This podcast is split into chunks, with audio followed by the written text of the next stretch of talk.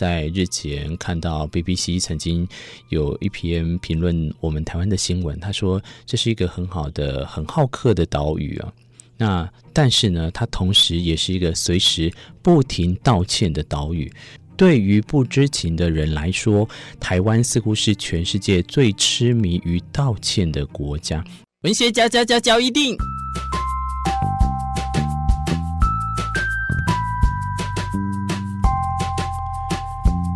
欢迎收听文学交易电影。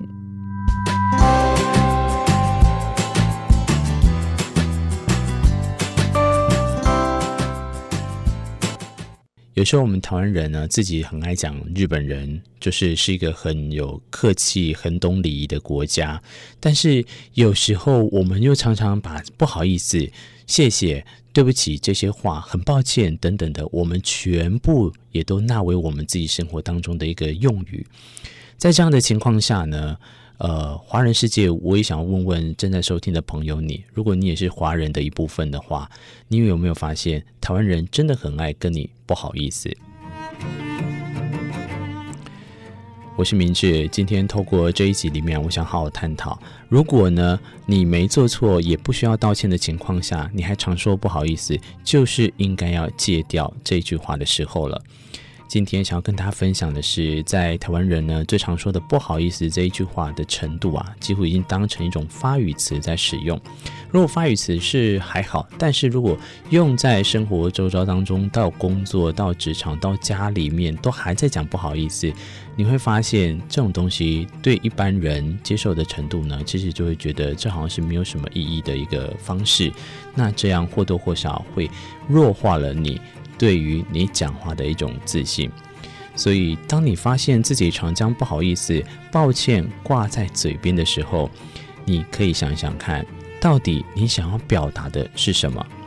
是不是你真心想要知道内心所表达出的一句话呢？如果你想看看是这样的情况下，那最好就要把不好意思开始审视的斟酌的使用。为什么会有发想这一集？其实我想要跟大家分享，在日前看到 BBC 曾经有一篇评论我们台湾的新闻，他说这是一个很好的、很好客的岛屿啊。那但是呢，它同时也是一个随时不停道歉的岛屿。我、哦、那时候听到的时候，我就觉得，嗯，这这有很相关吗？干嘛特别提出来哦？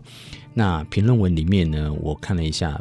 对于不知情的人来说，台湾似乎是全世界最痴迷于道歉的国家。我在想说，嗯，那你把日本放在哪里？可是呢，又不得不承认，他说的台湾很爱讲不好意思，的确放在这边来讲的话，是有一种某种程度上的痴迷啦。但其实不好意思的文化呢，也代表了台湾人的谦虚和害羞。虽然这句话呢，有解释了他们所痴迷于道歉的国家这个。呃，还原的一个程度在，可是呢，你也知道，看文章、看评论，绝对不会很仔细的看完很后面。所以呢，你当被人家标定为说是一个随时不停道歉的岛屿，好像我们就有又某种程度上呢，又被框架了这个刻板印象哦。所以话说回来，今天推荐的这本书《柔韧》啊，作者是豪瑟，他就跟大家分享了。其实你要去想看看，真正自己想要表达的是什么？是对其他人花时间做事的感谢与赞赏，那你就应该开始用“谢谢你”来代替抱歉或不好意思。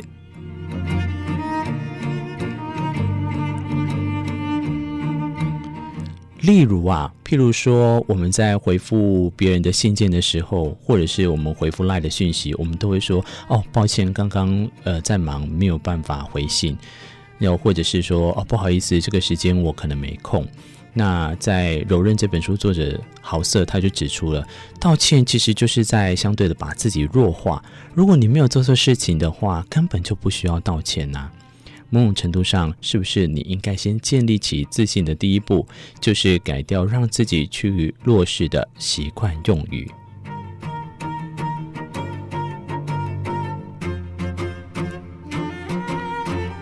仔细思考一下，如果当我们要说抱歉的时候呢，如果不是真的要抱歉，我们应该譬如说，抱歉，这个时间我不行，你就可以把它改为谢谢。换另外一种方式来讲，谢谢你安排大家开会的时间，但这个时间我有另外一个会议了。可能这句话会比刚刚的抱歉那句话呢更有力道。又或者是你常常会有在群体之间都会有相关的想要表达的时候，我们的开头呢，你一定常去听到某个人会讲不好意思，我觉得当他讲这样的时候呢，或许你可以想看看该怎么讲。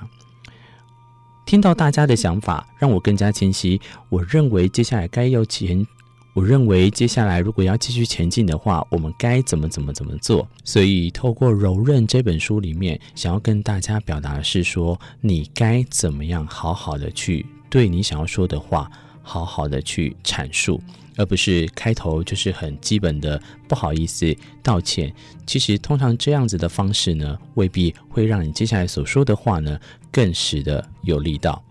今天明志在分享这本由时报出版的《柔韧》，希望跟大家分享，简单的探讨一下台湾人呢对于这个不好意思常挂在嘴边呢，该怎么去做一个相对应的释怀。那也对于我来讲啦，有时候看到这种 BBC 直接评论说台湾是一个随时不断道歉的岛屿哦，我会觉得说啊，这对我们来讲可以好好去审视一下别人怎么看待我们。毕竟我们台湾动不动老是就喜欢看外国媒体说台湾怎么样，我们就称自己为台湾之光的情况下，好歹对我们自己有进步的地方，我们就应该要好好前进。